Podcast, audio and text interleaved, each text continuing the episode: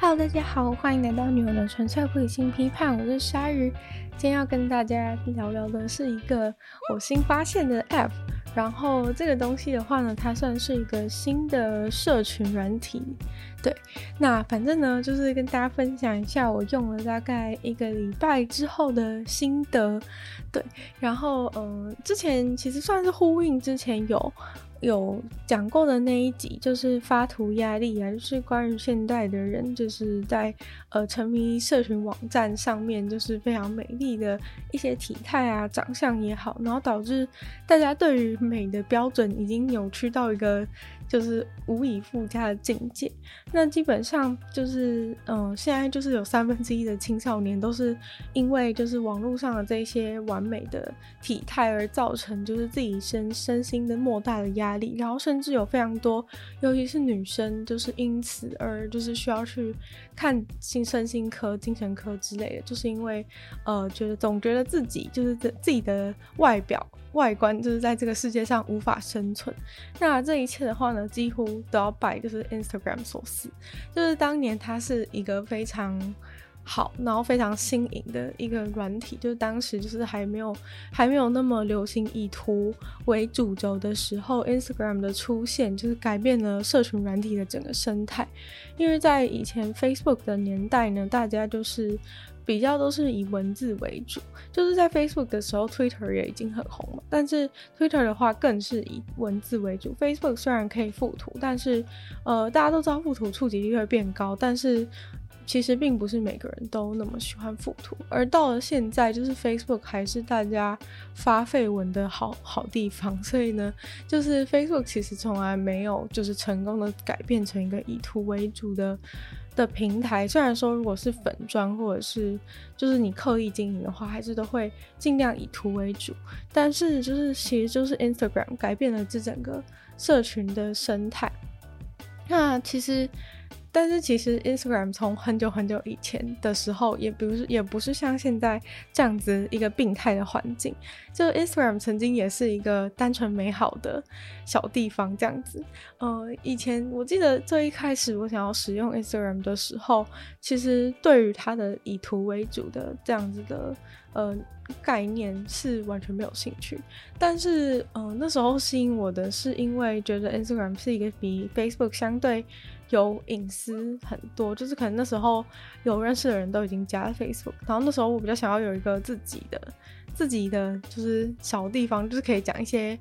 比较真心话的地方这样子，然后只让一些比较熟的人追踪，所以那时候就是以一个小账的心态创了 Instagram，然后那时候其实也不是那么多人在发自己照片，其实 Instagram 早期的时候是都在发那些。呃，很漂亮的事物。然后，其实我那时候自己觉得最最多人在看的是，就是最受欢迎的贴文是那一些。呃，世界上很美丽的地方，就通常是那种地理环境照，就是呃，现在还其实那个账号还存在，就是我小时候追踪那个账号，就我第一次在 Instagram 的 Explore 上面追踪到的一个我非常喜欢，好像是叫做类似 Wonderful Places 之类的，就是非常漂亮的地方。那它的照片都是那种。就是他可能是什么巴厘岛的某处，或者是一些，其实我真的不知道那个那个账号当初经营那个账号是他的照片是哪里来的，就我不太确定说他是请别人去收集，还是说那个真是他自己拍的或怎么样，因为其实当时还没有什么商业在经营 Instagram 的状态，所以我其实对于就是他能够拥有那么多就是世界各地美丽的自然景观的照片，是让我觉得非常惊讶。对，那呃，而且他非常厉害，是他从一开始其实就贯彻现在 Instagram 所就是经营 Instagram 行销，就是所会必备的一些条件，像是他每一张图片啊，比如说什么色调啊，都是类似什么之类的。他的版面从 Instagram 那时候第一天开始就一直是非常的非常的好看的一个状态。但反正我要讲的事情是，就是我当时追踪那个账号，然后其实呃，我那时候追就是在创在玩 Instagram 的时候，其实都几乎都是追踪这。这种就是很很漂亮的风景，或者是拍一些动物的的这些账号。对，然后那时候 Instagram 对我来说是一个非常美好的地方，因为就是我在那边就是会只看到我自己想要看的东西。对，然后但是久而久之之后呢，Instagram 也发展成像是现在的 Facebook 一样，好像见到人就一定要给人家追踪一下，好像不给追好像有点没礼貌一样。这种感觉就是已经变成了，就是新，就是已经变成了就是一个时代的更迭，就是 Instagram 已经如今已经成为了就是最重要的一个社交软体。那更重要的就是呢，在上面的这一些非常美丽的照片，就是。每个人都必须要非常努力的在 Instagram 上面展现自己，这也是为什么就是 Instagram 最后变得那么的 toxic 的原因，就是因为，嗯、就是它这个发图就是以图为中心的核心，就是变成是让大家必须要很努力的去去展现自己生活最美好的一面，然后这些照片都必须要是。最完美的状态下，大家才会感受到一种安全感，因为就很像是你在教，就是很像是你把 Instagram 当成一个作品集，然后你必须要把自己人生最好美好的样态都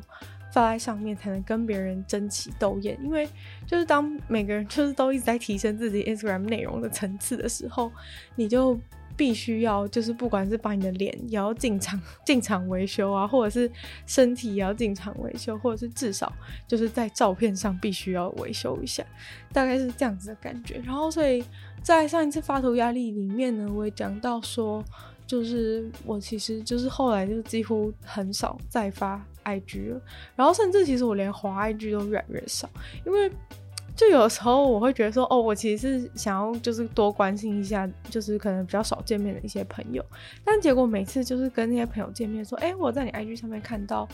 你发说怎么样怎么样之类的，结果就是可能对方就是跟我分享的他最近的生活，就是跟 Instagram 上面 po 出来的内容就是相差甚远。应该说那个部分的他也是也是一部分的他，但是就是跟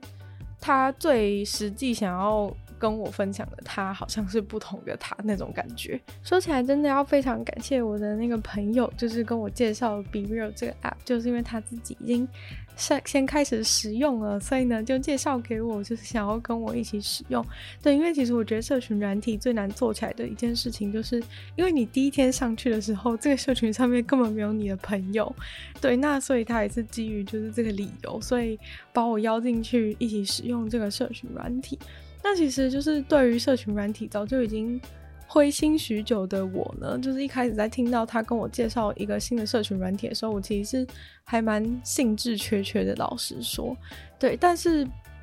就在他跟我介绍完，就是里面的功能是怎么样之后呢，我就彻，我就我就开始对这个 app 真的产生兴趣，然后不只是不只是就是为了跟就是跟他有更多的互动而去使用这个社群 app，是因为。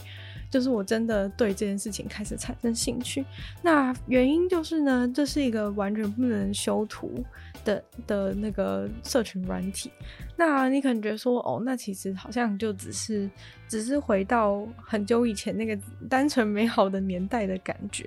对，我一开始也是这样子想的，但是我后来觉得其实它不只是这样。对，就是一开始的时候。我会把它就是想象成，就是指那时候还没有世界上还没有滤镜的时候的那个社群软体，就觉得好像只是回到古老的年代一样。对，就是这个噱头其实没有到很足，就是你会觉得说，哦，好像只是回到过去。虽然说我知道对很多人来说，就是光是可以回到过去，就是那个没有修图、没有滤镜的年代，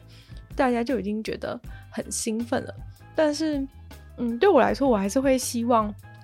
就是这个社群平台不只是回到过去，是能创造一个就是真正符合现在的现代人的需求的一个社群软体。然后在我使用之后，我是觉得它真的做到了。对，这件事情让我觉得真的还蛮厉害的。对，那呃，它的这个除了不能修图的。除了不能修图的功能之外呢，就是它还有一个我觉得最我觉得最厉害，然后最符合现在人需求的一个设计，就是它一天就是它不能就是无限的发文，它一天只会在一个随机的时间点，然后发出通知，然后让你就是去让你在就是按这则通知进去去。使用这个 app，然后发一则属属于今天的贴文这样子，那所以等于呢，你的所有的朋友都会在这个同样的时间去点开这个通知，然后就是告诉别人说现在你在做什么。那你进去之后呢，就是会就是给你两分钟的时间，然后两分钟的时间，它会让你就是前镜头跟后镜头都会各拍下一张照片，等于说这张照片可以。等于是两张照片放在一张照片当中，它是可以完美的呈现，就是你眼前正在做事，还有你的脸的部分。对，那在这个拍摄过程就是只有两分钟的时间，所以其实如果你要很努力的，就是在相机前面搔首弄姿的话，应该是会有一些困难的。对，就是基本上不要说搔首弄姿的，就是基本上不要看起来像智障都已经很困难。那我觉得这个这个 app 就是虽然说。他这个前镜头捕捉的部分让我吃了不少苦头，可以等下再跟他 跟大家说明一下自己的经验。但是，呃，就是我觉得他这个光是设计说让大家在一个时间点去，让一个时间点同时去发文这件事情，就让我感到非常的让我感到非常的惊讶。就是说，诶，他想到这个想到这个解决，就是大家花太多时间在社群软体上面的一个解方是非常厉害的，因为。嗯，现在的人的话呢，其实很多人有一个问题，就是他们过度的沉迷，就是社群软体，就是他可能他可能每天就是在社群软体上面花的时间是非常的多的，就是他可能一一滑之后就，就诶有一些朋友他就一直发一直发，所以他就觉得他必须要守在 Instagram 上面，随时掌握就是别的朋友最新发出来的一个动态。对，那这个时候你就会花非常多时间在 Instagram 上面。但是这个 BeReal 它的初衷呢，就是希望说，除了你要 BeReal 之外，你还要就是也还要节省你的时间，然后不要沉迷于社群软体。所以说呢，就是它让每个人一天都只能发在那个时间点发一篇文。就是让你就是只需要在这个时间进去，把所有的东西都看完，你就已经你就已经 catch up 今天所有人的进度了。那当然就是这只是理想上啊，不可能所有的朋友都刚好在那个时间点完全有空，就是通知一跳出来，每个人都马上点进去就进行拍照。但是。我觉得是已经解决了很大部分的一个问题。虽然说可能有一些朋友当下正在忙啊，或是他可能没有办法，就是可能在开会，你也不好意思在在那个会议桌前面直接使用。虽然说我相信其实是可以的，但是你可能有时候真的在忙，不会马上去去使用它。但是其实就是它过了，你可以过了一段时间之后，你再去点那个通知，或是说今天就是你可能已经不小心把通知划掉，然后你再去点，你今天想要去关心你朋友都在干嘛的时候，你打开这个 BeReal 的 App。你就会发现你没有办法看其他人内容，那没有办法看其他内容的原因是因为这个 BeReal 的 App 还有一个还有一个很重要的条约，就是禁止潜水。就你不能说你都只想要知道你朋友的事情，然后然后不想要只不想让别人知道你自己的事情。其实我原本觉得说这是别人的自由，为什么要这样子限制别人？但是其实在我常年使用 Instagram 的经验之下，我就会发现一件事情，就是就其实这个这个。就是这个最后就是会让大家变得变得就是只会有那些很爱发文的人一直发文，然后没有那么爱发文或是自觉发东西没那么漂亮的人就会渐渐不发文，像是我，然后或者是像是 Instagram 上面有非常多的男生，就是他从来不发文，他就是每天追踪那些女生，然后所以变成说整个 Instagram 上面你就会看到就是永远都是女生女生女生，就是就是所有都是一些女生的画面和照片。在充斥 Instagram，因为就是有非常多这个潜水的男性友人的存在，这样子就是他们只想要知道那些女生在干嘛，但是却不愿意分享自己在干嘛。所以呢，今天就是我觉得在这个事情在恋爱市场上面是影响最大。就是今天如果一个男生他想要，就是他喜欢一个女生，他想要去追她的话，其实他很容易就可以在 Instagram 上面找到非常多出他关于他的资料。但是如果今天是一个女生，她想要去喜欢一个男生的时候，就是他去查 Instagram，就是查不到任何东西，这变成一个非常严重资讯不平等的一个状态。虽然说有些人可能觉得说，嗯、就是反正我就是我也不想要人家来来追来，就是男生可能就会说我我也不想人家来来追我，女生来追我，或是想要女生来了解我之类。但是我就觉得说这样子的话，就是让呃可能想要主动喜欢你的女生，就是会会失去一些。就是获取资讯的机会之类，就是因为这个平台最后就会只剩下那些在炫耀的人，就是其他就是没有在炫耀的人就会渐渐淡出这个平台，然后每天就是欣赏那些炫耀的人炫耀他们要炫耀的东西。对，那所以到最后就是它就会变成一个炫耀者大平台，然后只有那些很爱现的人会在那边会在那边继续活跃。那 BeReal 这个部分呢，就是希望说，就是你们这些真正的朋友可以不要再不要再做这样的事情，就是不要再让。某几个朋友就是单方面的一直在分享自己的生活，然后你们这些潜水仔就是都不做事。其实潜水仔呢就是在说我，就是我真的已经很久没有发文，但是我使用了 BeReal 之后，我就是真的感受到那种就是就是必须要发文的一个要把我的有因，因为我为了想要看到我朋友发的东西，所以我就必须要同时也必须要跟我朋友分享我今天就是在做了什么这样子的感觉。但是其实我觉得并不会感受到。一个很大压力，因为就是你再怎么煎熬，其实就那两分钟而已。你那两分钟，你就把它，你就随便拍一拍，把它发出去，这样子的话，其实你就已经可以看别人的东西。所以我觉得不至于就是让你觉得太太崩溃，因为像在 Instagram 发文，就是有的时候我一发就是要弄一个小时。就是从选照片，然后到写里面文字什么的，就是要弄一个小时，就是其实超级浪费时间。然后有时候我都会觉得说，这篇文的意义真的有大到，就是我需要花这么多时间来弄吗？然后甚至我在看一些其他人，就是其他人发的文之后，我都会一直觉得说，他到底花了多少时间才写出这一篇文？这种感觉。那。那当然是有，就是它的好处。例如说，有些人可能在写业配文等等，那当然是有他们的一个目的。但是我觉得在 BeReal 这个 app 呢，就是它是真的希望你跟你现实生活中真正的朋友可以更加取得联系这件事情。那我觉得有一个非常重要的点，就是说，嗯，就是你可能在嗯现实生活中，你长大到一个年纪的时候，就是你不会再继续跟你的朋友有那么多时间可以。可以相聚在一起，那你们可能久久约一次的时候，就其实你们已经互相就是就是从对方的人生当中就是没有参与很久了，然后所以每次见面的时候，就突然会有一种。就算说，到你真的好的朋友，每次见面你还是会觉得有一种相见如故的感觉。但是基本上，因为你平常都没有什么，你生活平常都没有什么交集，所以除非你就是一见面，然后把你这六个月 发生的事情，然后从头到尾讲一遍，要不然的话呢，就是你就是会渐渐的跟他就是比较没有办法。有，就是知道他在干嘛，或者说，就是你会不知道说，哎、他现在变成是怎么样的人，或者说他现在在想什么之类，就是你没有办法再继续就是参与他生活的感觉。就是社群平台原本的目的就是希望在远在远方的各位还是可以继续联系感情，但是老实说，其实，嗯、我觉得发文的功能已经完全失去这个意义，就是只有在。可能你自己实际去私讯对方，然后跟对方联络的时候，可以达到这个目的。但其他的时候，我认为都是完全达不到这个目的。就是你在面，就是其实基本上大家都发一些那种什么，就是去吃好吃的好吃的料理啊，或者是就是最近又达成了什么成就这样。其实发这些东西，你看到这些东西，其实没有办法真的了解他就是最近生活的。真正的样貌就很像有一些其实已经忧郁症的人，就是他是他每天就是他常常就是可能过一段时间都会发一个，都会发一个就是很美好的样子，所以很多时候就是你根本甚至不知道你的朋友就是正在饱受煎熬或是难过，就是因为就是他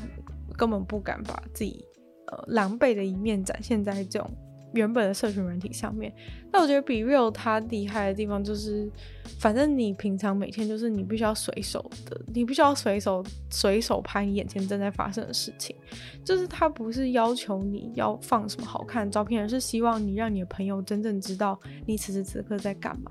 那我觉得实际使用起来，看到朋友发的东西的时候，是真的觉得，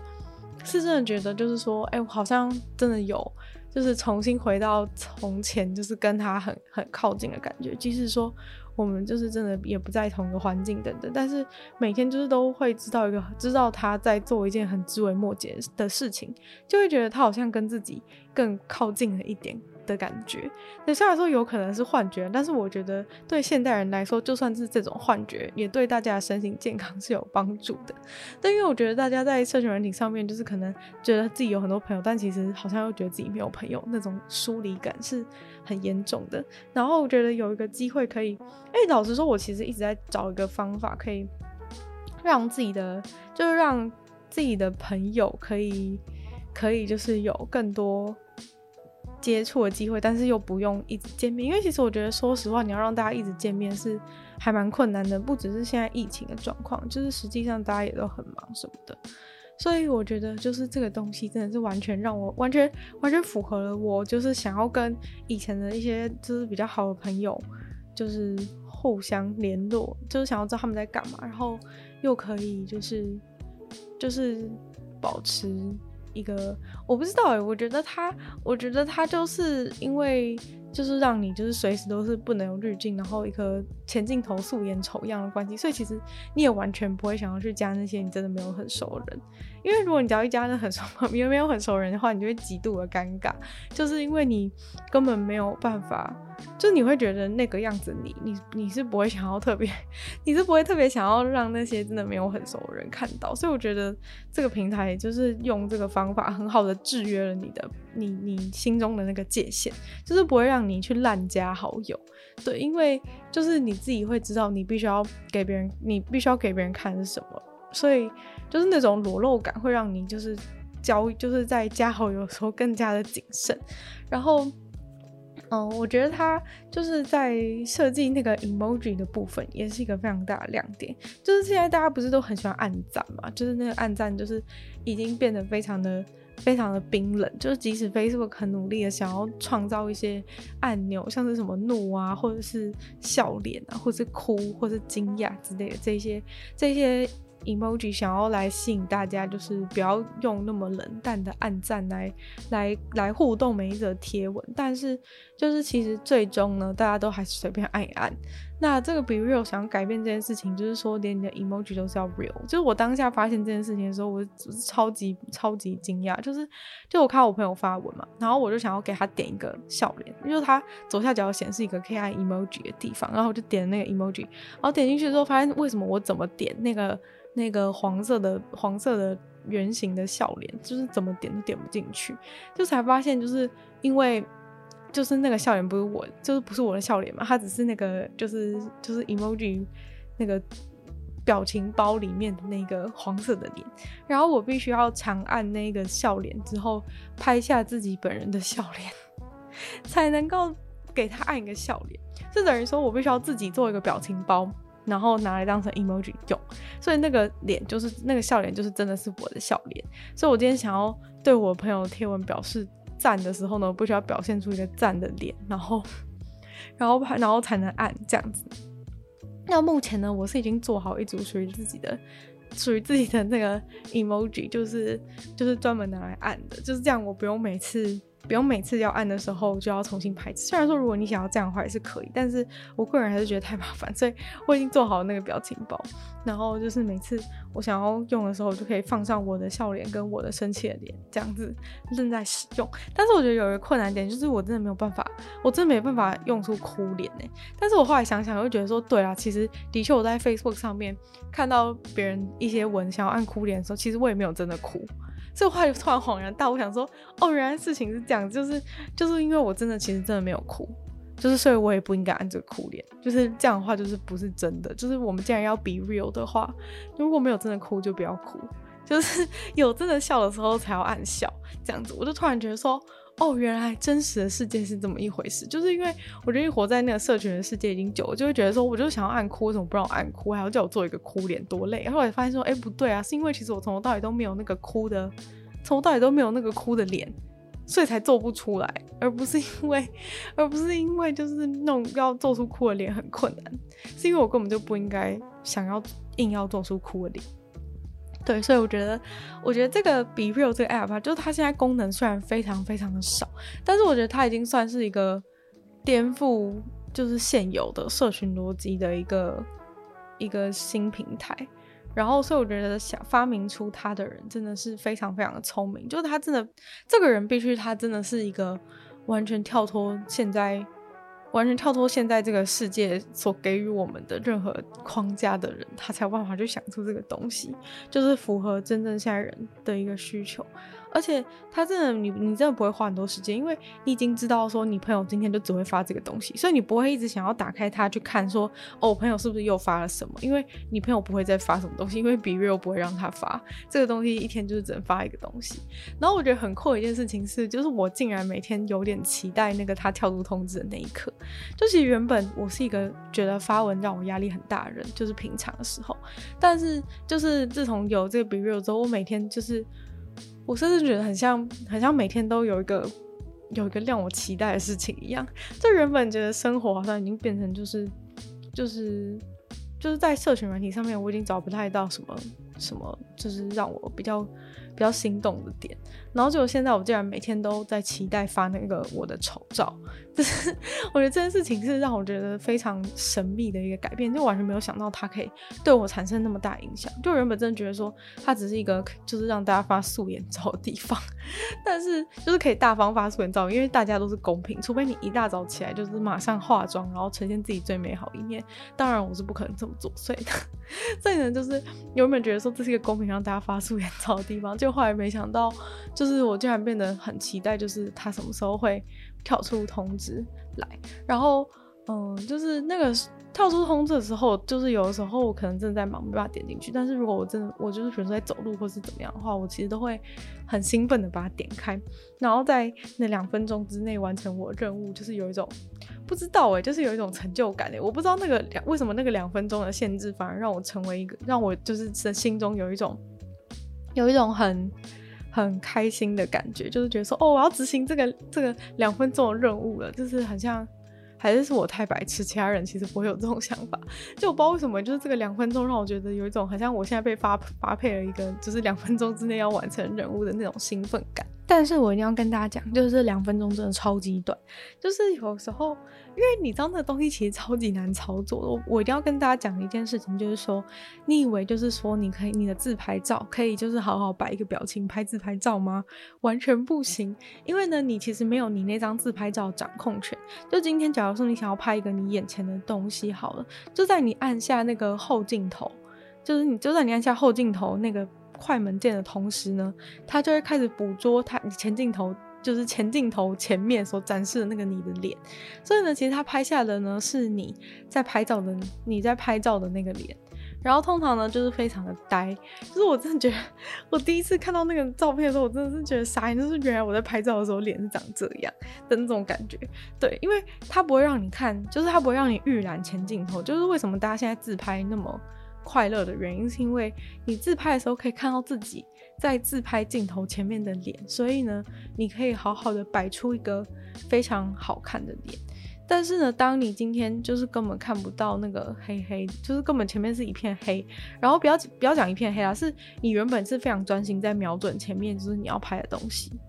然后结果就在你好，就是在你按下的那个瞬间，你又要马上。你要马上 变成一个，就是变成一个能看的脸，其实是超困难。而且，其实老实说，我有点抓不准它前镜头快门下去的那个时间，因为你没有办法自己按前镜头的快门，是你后镜头快门一下去之后，它就会开始捕捉你前镜头的脸。所以呢。就是，我就是傻眼。我第一天的时候真的是崩溃到觉得没办法做到，所以呢，我就把，我就决定就是把手机的前镜头瞄准，就是让它，就是我可能拍下面嘛，然后所以他前镜头瞄准天花板，就直接 把天花板照给发出去。因为就是等于说后镜头是地板，前镜头是天花板。因为我真的就是觉得说不行，我现在真的还没有做好心理准备，就是让我明天再开始好吗的感觉，这样子的心态。然后就后来就是隔天之后，我觉得。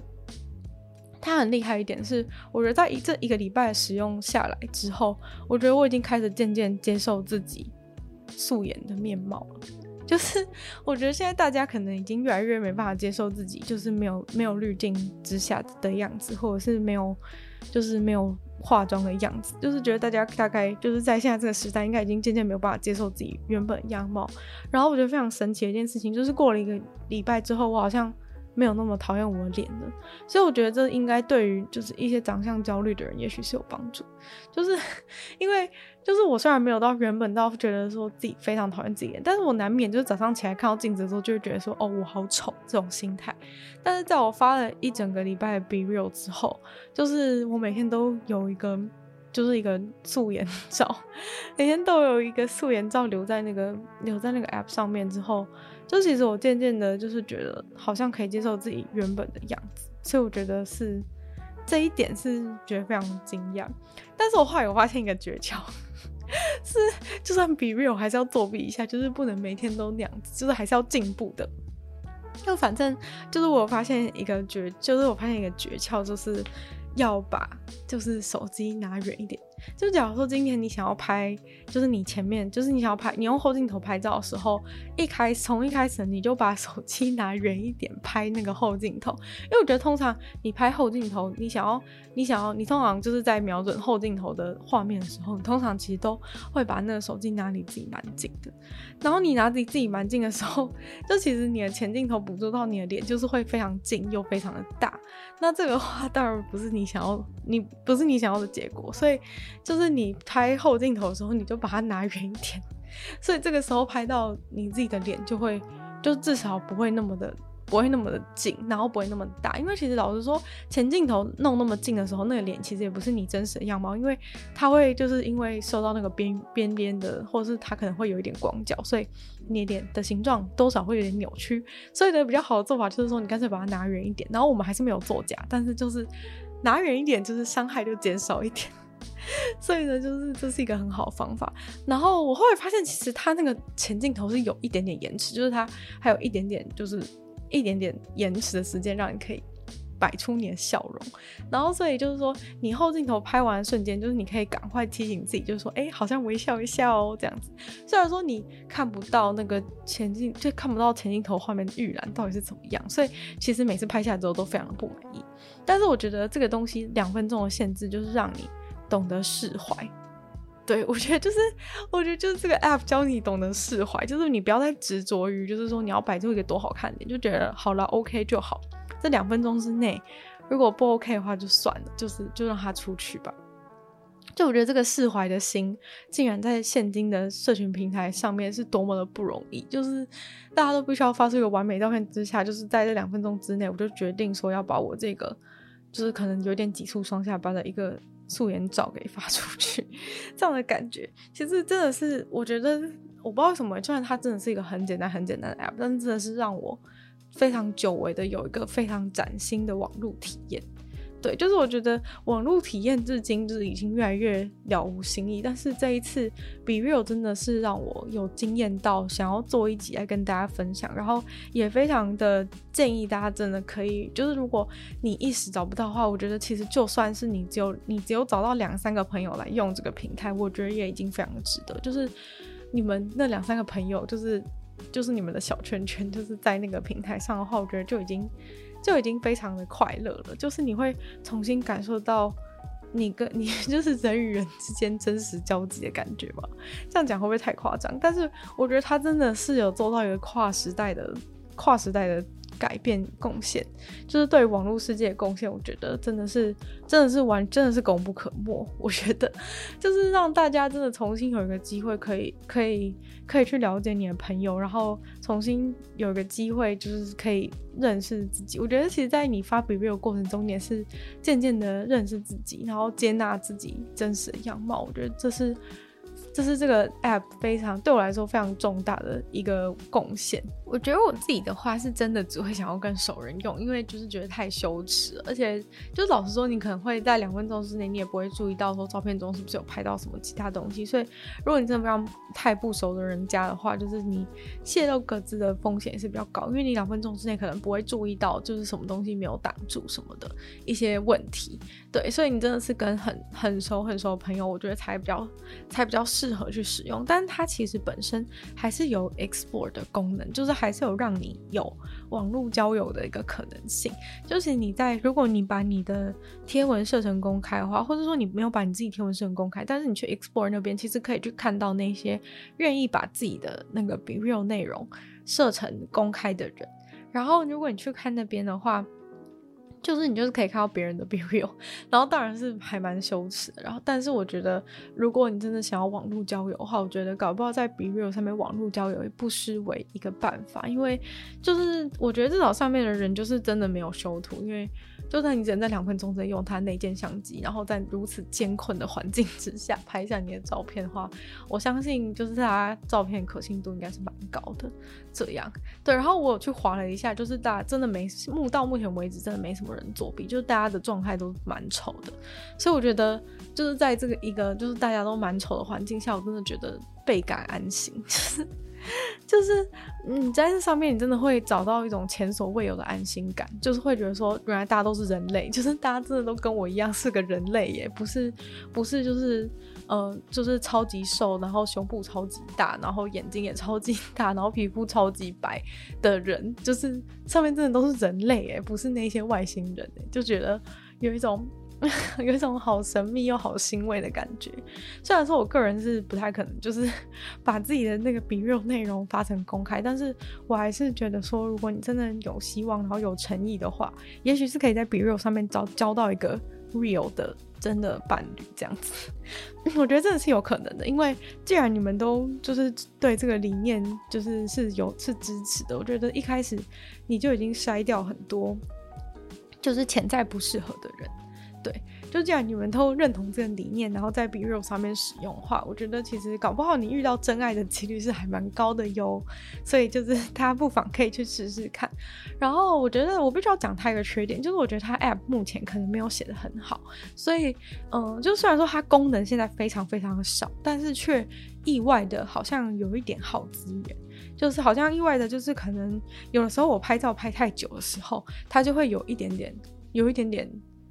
微热的感觉，虽然说我手机当然不是最顶尖的很好的手机，但是，嗯，我觉得在以它功能那么少的状态下就有这样，就对。一般的手机有这样的状况的话，可能是程式有点没写好，但是毕竟人家还在开始嘛，不用那么严格。然后还有另外一个缺点的话，我觉得是他们也目前还在发展的，就是他们目前是只能拍照，没有办法有动态的，就是你没有办法录影。就我觉得如果未来可以录影的话呢，这个环境会更加美好，因为我觉得老实说，拍照其实它还是一个瞬间，就它还是一个。它还是一个，呃，就是我觉得还是有稍微有一点扭曲，就是拍照的瞬间其实没有办法，就很像有一些人的脸，他